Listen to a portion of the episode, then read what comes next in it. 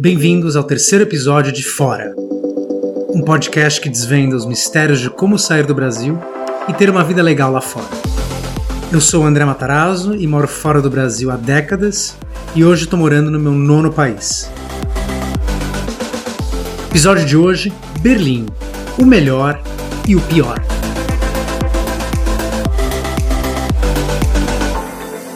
Bom, hoje a gente continua falando sobre Berlim, os mesmos convidados do episódio passado, só que dessa vez extraindo apenas o que Berlim tem de melhor e pior.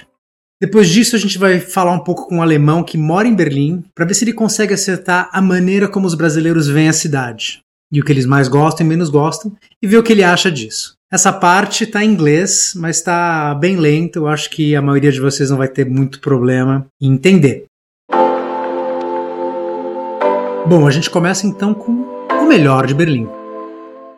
Para mim, a melhor parte de viver em Berlim é a liberdade. E a liberdade vai em vários sentidos. É a liberdade de você poder andar de madrugada sozinho, é a liberdade de você poder vestir o que você quiser, que ninguém vai reclamar. Tem cara de vestido na rua, normal. E você poder fazer o que você quiser, assim, não quebrando leis, que você tá tranquilo, sabe? Tem muita liberdade. É uma vida com objetividade, clareza. Se você quer tem clareza como você quer viver a sua vida, é, dos seus limites, então uma vida com clareza. É exatamente tudo agora que está proibido, né? a toda a cena cultural, musical, artística, toda essa liberdade. Não, não tanto a festa pela festa, né? Mas assim, é, ter festa com conceito, ter festa com propósito, né? Enfim é a cidade livre para você ser quem você quiser. Acho que esse é o charme de Berlim. O custo de vida, que é para, é, se você comparar com outras cidades da Europa, é muito barato. E aí, para uma pessoa que foi e quer guardar dinheiro para alguns objetivos, do qual eu tenho, isso para mim é, é divino. Eu tenho uma vida muito agradável e quando eu cheguei eu ganhava bem menos do que eu ganho hoje em dia. A liberdade, a cidade é muito fria, assim, sabe? Isso é gostoso. Acho que o melhor é o respeito, né? Assim, eu ando muito de bicicleta por aqui e às vezes eu fico impressionado, sei lá, quando o carro para para atravessar, o, o, um caminhão tá virando a curva, ele espera eu passar com a minha bike. É meio assim, ainda fico assustado um pouco com isso. A cultura. É uma cidade. Pô, é uma cidade que passou por muita coisa, né? Tem muita história esse lugar aqui. E tu, e tu vê isso em qualquer lugar que tu vai, seja do jeito que tu é tratado numa parte da cidade, pro jeito como a arquitetura é feita. É, é impressionante. A cultura aqui é um lugar muito cheio de história. É impressionante. É, é, é incrível, assim, infinito que dá para aprender nesse lugar. Cara, a melhor parte de morar em Berlim é você estar tá em contato com gente do mundo inteiro, cara aquela coisa da cidade cosmopolita, né? Tudo que você quiser fazer em Berlim vai ter alguém para ouvir ou interessado. Entendeu? Vai ter público. Né? Você chega, ah, você é artista, você quer, sei lá, falar uma coisa muito louca, a coisa mais louca do mundo, vai ter alguém ali prestando atenção no que você tá mostrando, entendeu? que que eu acho do caralho? Assim, Berlim, ela, ela não cansa de te surpreender quase todo ano você, você tem a, a, geografia da cidade mudando, você tem velhos museus renovados, você tem é, de repente um metrô que corta a avenida principal da cidade ligando pontos que eram jamais acessíveis. Ela é uma cidade que a todo ano você precisa ter um guia novo. É uma cidade que tem um, um, uma fundação quase socialista, remanescente ainda da, da, da divisão do, do, da, da cidade, então ela tem uma, ela tem uma vibe de interior com uma população hoje menor do que ela tinha em 1939 antes de começar a Segunda Guerra. Então ela tem, se você é ambicioso, você vai dar certo. Se você é um cara homino, enfim, com assim sem ambição, mais tranquilo, mas você quer só porra, viver a sua vida sem sem grandes correrias, você vive muito bem aqui. É incrível assim a sensação de você poder simplesmente estar e não ter que estar ligado no 220, né? assim, me, me deu uma, uma paz muito grande é, de simplesmente viver minha vida ou de, de viver a cidade, né? Uma cidade que inspira você a sair na rua e fazer alguma coisa, nem que seja para dar uma volta no quarteirão ou andar até o outro lado. Tipo, isso para mim foi um foi um choque grande, né? Eu percebi que eu não eu não sabia viver uma cidade porque São Paulo me sugava muito e eu me sentia muito é, sobrecarregado de estímulo, sabe? Bom, e agora, prepare-se para o pior da cidade. Eu vou dizer que é o frio e a, e a, temperatura, porque Berlim tem muita nuvem, é nublado, chove, faz frio. Às vezes teve um ano aqui que o verão foi duas semanas de calor, o resto foi tudo chuva é entender o sistema. O sistema é muito complexo, a burocracia é muito complexa. E, e, você precisa fazer tudo by the book. Se você não fizer tudo como manda o figurino, dá problema. Tem que aprender a entender o Berliner no, no mau humor dele, na grosseria, na, na antipatia, né? E você entender isso e mesmo assim você conseguir tirar um sorriso da pessoa do outro lado, né? E, é uma arte que eu fui aprimorando. O frio? acho que 99% das pessoas acho que, que reclamam, né? Comida. A comida lá é muito pesada, é tudo muito batata, batata, batata, batata. É, e eu sinto falta de coisas que a gente tem. o Brasil planta, cresce, produz. E lá, o que, que se produz lá? Batata. E é, um, é uma, acho que é o que eu mais reclamo. Porque a maioria reclama do frio, mas eu amo frio, então me agrada. Eu não tenho problemas. É o inverno estar escuro às quatro da tarde. Isso a gente realmente não está acostumado, dá uma bagunçada na nossa cabeça. A forma com que a gente se prepara para isso é estando ativo o tempo inteiro. Isso, enfim, escutei de vários alemães. Então, esse lance de puta, escureceu, deu preguiça, vou deitar no sofá, é o que pode acabar com a sua vida aqui. O frio. Eu queria que ela fosse verão o ano inteiro, que fosse verde o ano inteiro. Os alemães. Mas não generalizando os alemães de toda a Alemanha, eu descobri, conversando com os meus amigos alemães, tal, que Berlim é um, é um pouco diferente, pelos mesmos motivos que eu acabei de falar que a cidade passou por muita coisa, aqui tem muita gente que é descendente de pessoas do leste europeu, que veio do comunismo, que veio da cortina de ferro. Então tem bastante assim, eles são bem grossos, eles não têm tempo para ti, eles são fechados, assim. É, é, bem difícil, assim, é bem frustrante nesse sentido. Às vezes parece que a gente, principalmente sendo brasileiro, que a gente está tão acostumado com o calor humano e com esse negócio de te conhecer agora, vem aqui comer uma janta aqui em casa esse final de semana. Aqui não tem essas coisas, assim, é bem, eles são bem rudes em Berlim, pelo menos. Clima. Tipo, o clima que eu digo, o, o pacote, né? É o, é a temperatura e a luz, assim. para mim é uma coisa meio, que biológica. O primeiro inverno foi o que mais sofri, porque, putz, você não tem nada aqui, né? É, você não tem amigos, você não tem nenhuma, nenhuma ligação com a cidade, né? Então, para mim, assim, a rotina já tá, tá escuro, beleza, mas então eu vou estudar, eu vou ler um livro, assistir um filme, né? Por exemplo, quando eu vim para cá não tinha nem televisão, não tinha nem onde fazer isso, né? Para mim, então, acho que a rotina ela tira muito, né? E outras é, é, você fazer amigos, né? Você tendo um ciclo de amigos que você pode ver uma vez por semana, cara, você vai no bar, etc, cara, ajuda muito, ajuda muito. Mas senão você fica louco mesmo, assim, tipo, dá pra ver, assim, né? Você fica louco. O pior, cara, é a relação social com os alemães na, na coisa de ter amigos ou amigas, né? ou uma coisa mais profunda.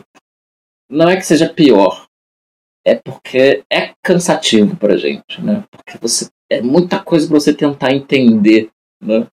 É, e, e, por exemplo, eu tenho um amigo que é brasileiro que tem uma namorada alemã e quando eles querem se encontrar, ele tem que achar um espaço na agenda dela, entendeu? E ok, sim, é assim. Não, não tem. Então, pro brasileiro, né, que é, porra, festível, caralho, tá aqui. É difícil. Eu moro lá, por exemplo, seis anos, sete anos, eu conto nos dedos amigos alemães que eu tenho, né? Cara, eu tô falando de duas pessoas. Tem uma coisa meio maluca ali da distância do individualismo social, do, do espaço, que eu ainda não entendi. E, e, por consequência, eu também parei de entender, eu só me adaptei e seguir a regra do jogo, entendeu? É porque eu acho que a gente for parar, tentar entender vai ser muito complicado. Eu acho que é a língua. eu tenho amigos alemães e já tive mais, mas uma hora você vê que a, o contato começa a esfriar, porque não é, é difícil de você estar tá 100% incluso sem estar tá falando a língua deles, né? Então chega uma hora que você é sempre o, o único imigrante, todo mundo faz a, um esforço para falar inglês e tal, e por um certo tempo isso funciona muito bem, e depois acaba tendo algumas distâncias, ou você tem um amigo muito próximo, mas você não conhece muitos amigos dele porque é, eles não se sentem seguros de falar inglês e ninguém quer me causar um, um constrangimento. E... O que me incomoda é que ela está perdendo Vai, você vai chamar de gentrificação, whatever, mas ela tá perdendo aquele roughness de quando eu cheguei. Ela tá ficando mais cara, tá ficando mais. Uh, não me importa ela ficar mais internacional, mas você vê menos freaks na rua, você vê menos loucura, você vê menos. Isso tá em pockets, cada vez mais distante. Tem o, tem o America, Make America Great Again, aqui tem, é o assim, Keep Berlin Weird. Cidade é barata, atrai, atrai artista, tem muito bar. The word gets around Vem um monte de gente justamente para. É, é um, um ataque de, de mil, é, é, mil pessoas em, em cima de, um, de uma coisinha. Então.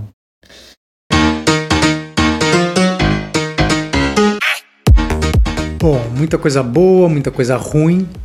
Vamos ver agora o que, que o Misha acha. O Misha é um alemão que nasceu na Alemanha, mas rapidamente se mudou para Holanda, porque a família vivia entre Holanda e Alemanha e há sete anos ele voltou a morar em Berlim. Vamos ouvir dele. Alright, Misha, welcome. Thank you so much for uh, being part of this. Thank you very much for having me. I think I need to drink some water. All right, yes. Go ahead. So, um, to begin with, tell us your full name and tell us what you do and how long have you lived in Berlin? Uh, my name is Misha van Lom. Uh, I've lived in Berlin for uh, nearly seven years now already. And I am uh, a project manager at Vice, uh, the magazine in, in Berlin. Nice. Are you looking for people to join Vice? No, just kidding. There'll be a lot of people excited about this. We are we're always looking for good people to join Vice. Yes. Oh wow. All right. That's great. All right. So, listen, I wanted to put you in an interesting position, which is I want to try to ask you what are the top things you think Brazilian people have said that they love about Berlin? And then I want to see what you think comes out, and then also the worst things about Berlin. So, let's start with the best. What do you think were the best the things that people love the best about Berlin? I think they will enjoy the freedom of Berlin, the uh, the party life. I mean, what I mean that is what Berlin is. So they will enjoy the party, the freedom, the relaxed attitude. Um, I was going to say uh, the cheap living conditions, but that is a fact for Germany. They will enjoy the cheaper living conditions. cheaper. Yeah, yeah, because I mean, obviously it's not cheap, but it's a bit cheaper than the rest of Germany. So yeah. Um, and uh, a lot of beer. Yeah. Good beer.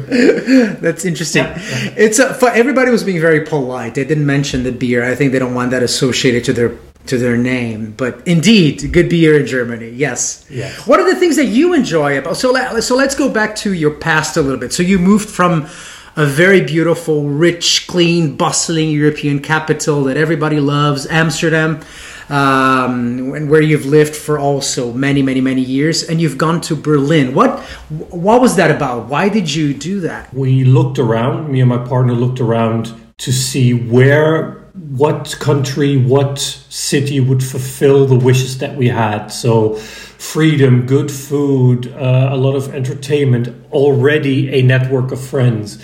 Um, plenty of job opportunities, etc., etc. And in the end, it was between London and, and Berlin, and Berlin won uh, due to I don't know more more restaurants, uh, cheaper living, and above all, even um, the the nature in the city. So the green mm-hmm. of the city, the lakes of the city. That is really the thing that that made us decide. Okay, let's let's move to Berlin.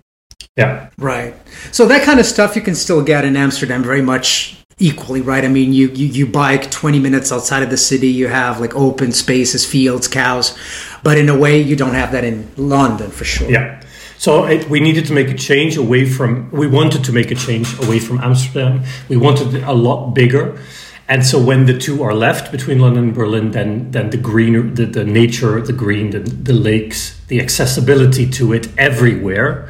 Not you don't have to. I don't have to cycle outside of the city to get to a forest or uh, or at least a, a big park or a lake. Like every there's a lake for every Berliner within like two three kilometers. So that's uh, yeah, that was one of the main reasons. Really, yeah. Next to the freedom, the party life, the friends, the fantastic food, which I mean, you, you wouldn't say Germany is like a, like a, a very culinary country, but I mean, there's there's plenty of food to go around here, and there, we had some restaurants that we remembered from previous visits, and and they're still around, and they're they're they were so good, and it was such a joy to be able to go to these restaurants more often. So yeah, it was it was it was a fairly easy decision in the end to move to Berlin. Yeah.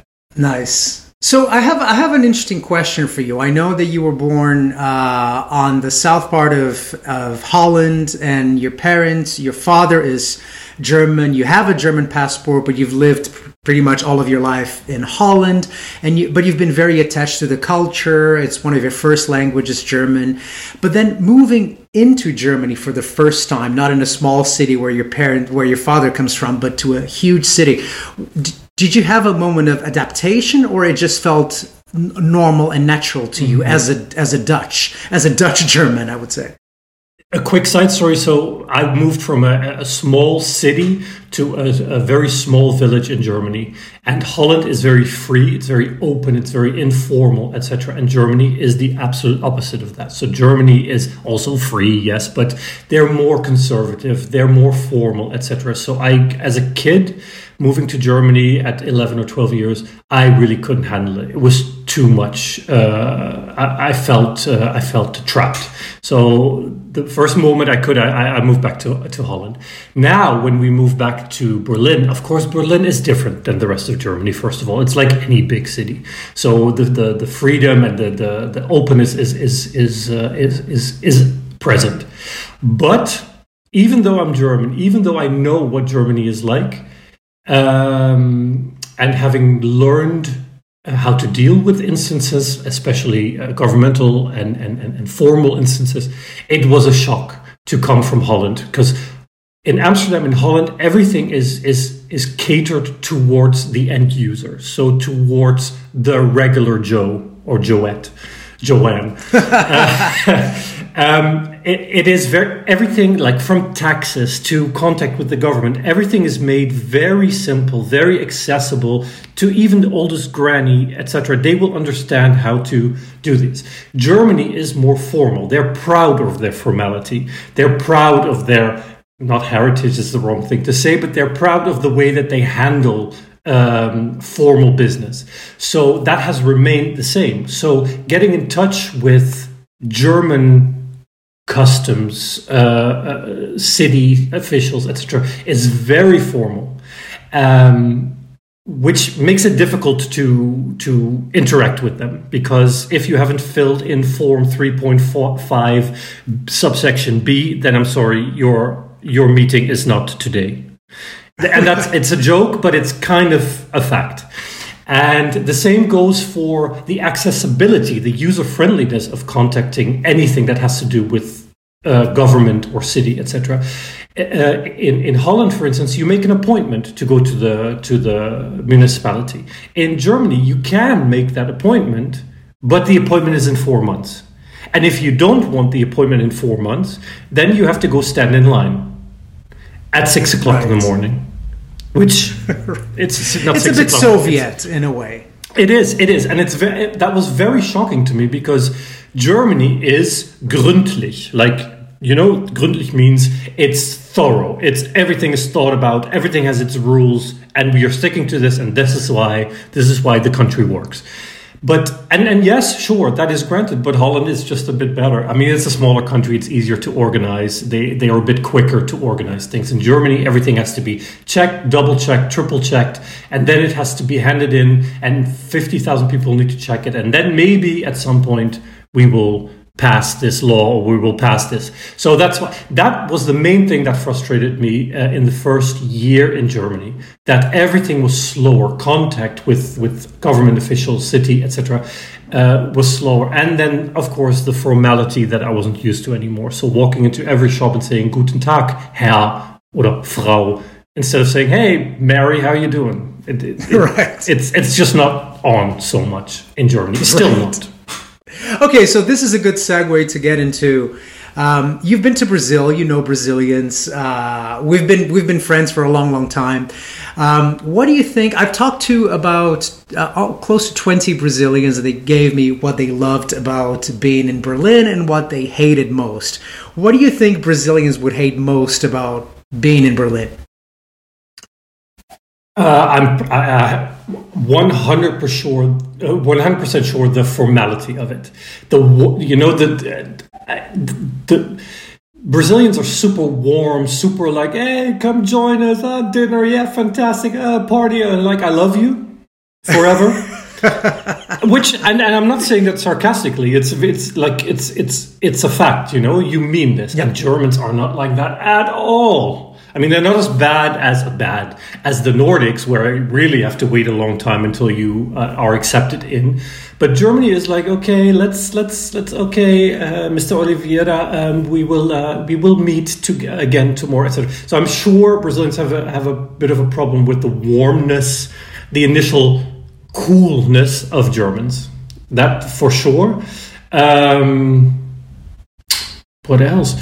Yeah, practical things like housing. I'm sure is not is not easy. I'm sure Germans are a little a bit more conservative towards uh, foreigners, and I'm not saying they're being they're being racist or at all xenophobic or anything. They're just more reserved towards um, other countries. So I'm sure that that plays a part in what they don't like or potentially don't like.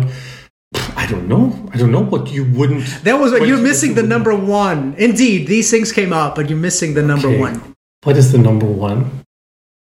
Cold. Oh, of course, of course. I'm looking at the snow as I'm saying this. I'm looking outside, looking at snow, thinking. Uh, before I thought, okay, that that is a thing I have to I have to say. Yeah, of course, of course, the cold. Where, but okay. Side note, side note.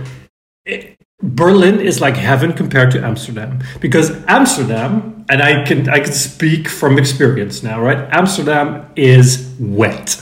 It's great when it's dry. It has its moments of warmth and heat, etc. But it is wet, and therefore a permanent coolness is in the air. So it's nice. It's 20 degrees, but fairly wet. Berlin is not wet. It doesn't rain here. And when the summer is here, the summer is here. It starts in April and it goes until, I don't know, September, October.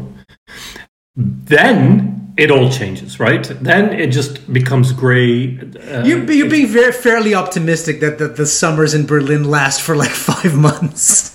They, but no, no, no. I'm not being optimistic. This is this is actual fact from the past six years, and this is my seventh year. This will be my seventh summer in the city. It- they are very good. The only the the first year it rained a lot. I remember thinking, "Oh god, this is exactly like Amsterdam." And after that, it it just doesn't. It, I'm not being overly positive. It does rain occasionally. It actually rains so little that I'm worrying. Yeah, you, you're the, the whole thing about the summer. I'll I'll I'll catch up with you on that because I don't. Re- it gets really really warm, which is uncomfortable. I know all of that. That's that's kind of strange as well. So I and I know for a fact that you love Berlin and you and you want to be there. But at some point, you told me that ultimately you don't see yourself growing old in Berlin. Um, tell me why. First of all, uh, I find this a city for young people. The, the, the, the city thrives on youth and on youth culture. And youth, I'm taking up to 30. right? 35, whatever. Not really teenager, but but youth, like party life. That's what the city thrives on. It it it, it it's it's it's it's modern. It's it's moving forward. It's progressive, etc. And when you walk around the streets, you don't see old people. I mean, of course, you see old people, but you don't see old people like a normal city. There's no old people walking around shopping, etc. No, it's young people everywhere. And the main reason is that our most trusted friends, long term friends, people that we've relied on our entire lives, um, and family live in and around the Amsterdam area. So, growing old, um, I think it's nicer to have your network of trusted people around. I'll talk to you in 20 in 20 years you'll still be in Berlin loving it. Well, Misha, thank you so much. Uh, I'd love for you to give your contact information uh, if you can, email or something like that. If people want to get in touch with you, where should they go? My email uh, is mvanlom at gmail.com. And it's easier to get me on, on uh, Instagram because it's Mickey, like Mickey Mouse, Mickey Misha, Mickey Misha, at Mickey Misha on Instagram. So you can send me a DM there if you want more information as well. Lovely. Thank you so much for your time, Misha. It was uh, great talking to you about the city you love so much, which is Berlin. And um, I hope to see you soon. Thank you very much. And I will see you soon.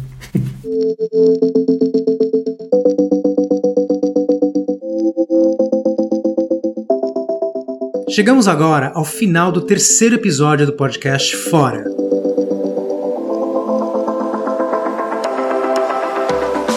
você chegou até aqui, até o fim, por favor, divida com seus amigos que queiram saber mais sobre Berlim.